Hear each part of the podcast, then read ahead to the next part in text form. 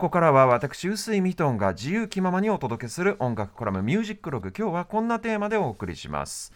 身の毛もよだつ怖い話お金は人を狂わせる。音楽業界揉め事大全ボリューム2キリングミーソフトリー優しく歌って編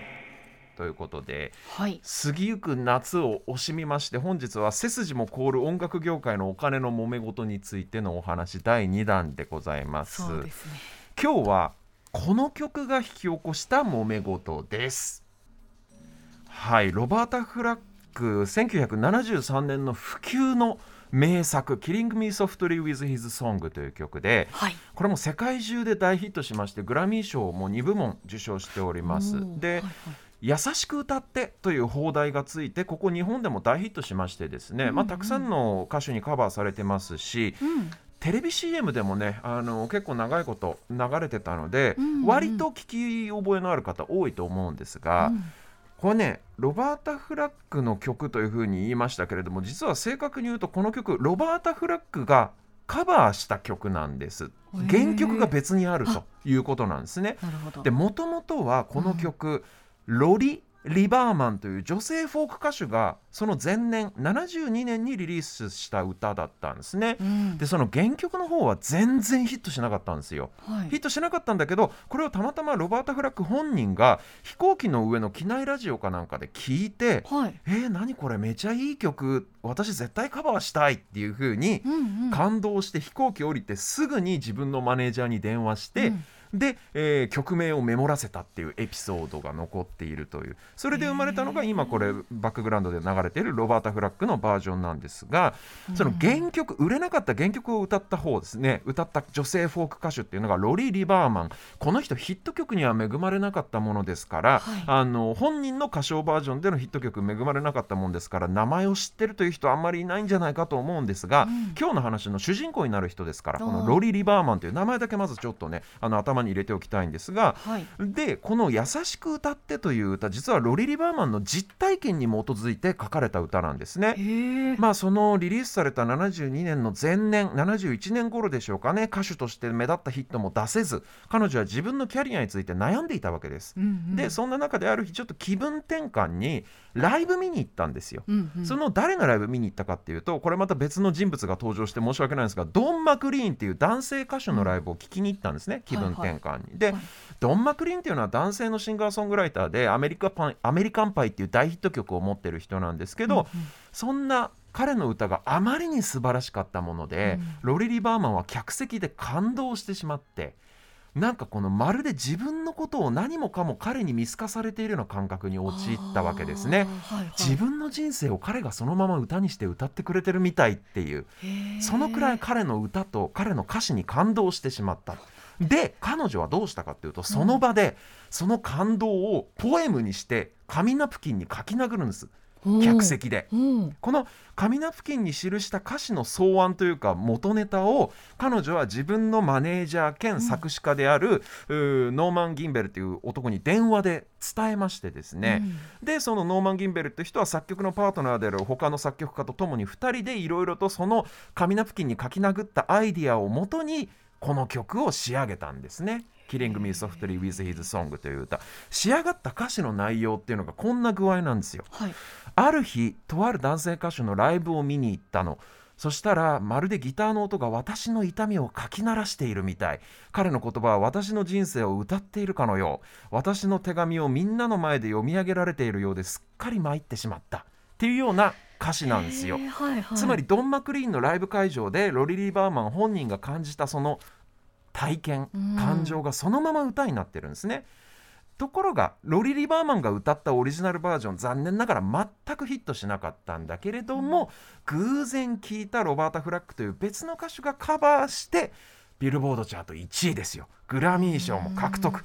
大変めでたい結果になったわけなんですが、うん、ここまで売れちゃうと人を狂わせてしまうんですね。この曲がヒットした後この曲を仕上げた作詞家と作曲家の2人が、はい、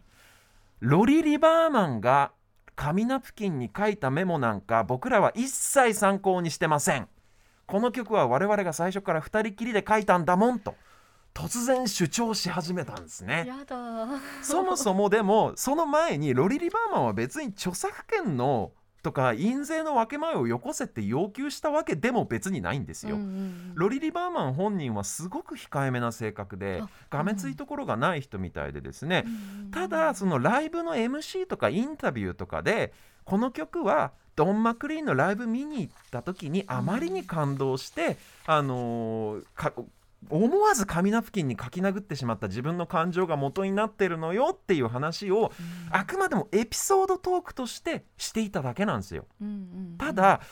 おそらくそれが既成事実化というか周知の事実になってしまうと作詞作曲家した2人にとっては、うん。後々彼女本人あるいは彼女の家族親戚が作曲のクレジットだとか印税の分け前をよこせと言い始めるんじゃなかろうかとビクビクし始めたんですね。そこでどうしたかっていうとそのエピソードを公衆の面前でするのをやめるようにという脅しを彼女にかけ始めるんですよ。はでそもそもロリリバーマンがねそのライブ会場で書きな書き殴ったメモっていうのはもうはい。当の昔に捨ててしまってるし、あ。その事実を証明する手立ては何もないわけですね、うん。だからそれをいいことにこの曲を仕上げた彼女のマネージャー兼作詞家と作曲家のコンビっていうのは自分たちがとにかく一からこの曲を書き上げたのであって、うん。彼女のアイディアなんて無関係だと突然ヒットしてから主張し始めるわけですよ。でさらにさらにですよ。この曲の誕生のきっかけになったのは、はい。男性歌手ドン・マクリーンのライブなわけですよ。でドン・マクリーンは自分のホームページのプロフィールにはい大ヒット曲あの大ヒット曲「キリング・ミー・ソフトリー」の歌のモデルになったんだっていうことをプロフィールに危機として書いたわけですよ。はい。っていうのも自分のライブの客席で、うん。まさにそこで世界的な大ヒット曲が生まれたってなればそれはもちろん名誉なことじゃないですか、まあですよね。自分がインスピレーションを与えて名曲が誕生したんだから、うん。ただこれにも作詞家作曲家コンビが噛みつきましてドン・マクリーンにこの記述を削除しないと訴えるぞとなんと脅しにかかるわけなんですね。とにかくこの作詞作曲の2人組はロリリバーマンのアイディアが元になっているという事実を何としてもこの世から葬り去りたかったわけなんですよ。でさっきも言ったようにロリリバーマンは本当に素朴でがめついところのない素敵な女性で今でも地道に音楽活動を続けてるんですね。うんうん商業音楽の世界とはちょっと距離を置いて本当地道に素朴に活動してて今に至るまで彼女は印税を求めるなんてことは一切してないんですよ。うんむしろこの曲の誕生したエピソードを語る時も、うん。まあ、別に私が書いたわけじゃないんだけど私がそうやってメモしたものが元ネタになっててっていうことをただ話したいだけっていうそういう誠実さのある人なんでところが作詞家作曲家いまだに自分たちの手柄を彼女に横取りされるんじゃないかと怯え続けてるわけですよ。うん。でそのロリリバーマンの元マネージャーさんだったノーマン・ギンベルの方は数年前に亡くなってしまいましたけれども、うん。ただそもそもこの作詞家作曲家のコンビの2人組っていうのは他にもたくさんヒット曲とか映画音楽とかも数えきれないほど手掛けてるちゃんとした人たちなんで。はいはい何をそんなに怯えてるのかちょっとよくわからない部分もあるんですけどとにかくお金とか名誉っていうのはこんなにも人を狂わせてしまうものなんだなっていうなんかそういうねなんかちょっと うーんなんか複雑な気持ちになる曲ですけれども実はこのね原曲のロリリバーマンのオリジナルバージョンの「優しく歌って」って CD 化もされてないわ。サブスクにも載ってない。YouTube でギリあの違法なものが見られるくらいでうんレコードも売れなかったもんだからめちゃくちゃレア版なんですけどはい。僕も56年探し続けてやっとこの間見つけましてはい。別に値段は高くないです。よ6ドルくらいで買ったんで1000円しないくらいなんですけど、とにかくあのオリジナルのレコード手に入れましたんでみんなで聴きましょう。原曲のバージョン。ということでロリー・リバーマンで「Killing Me Softly with His Song」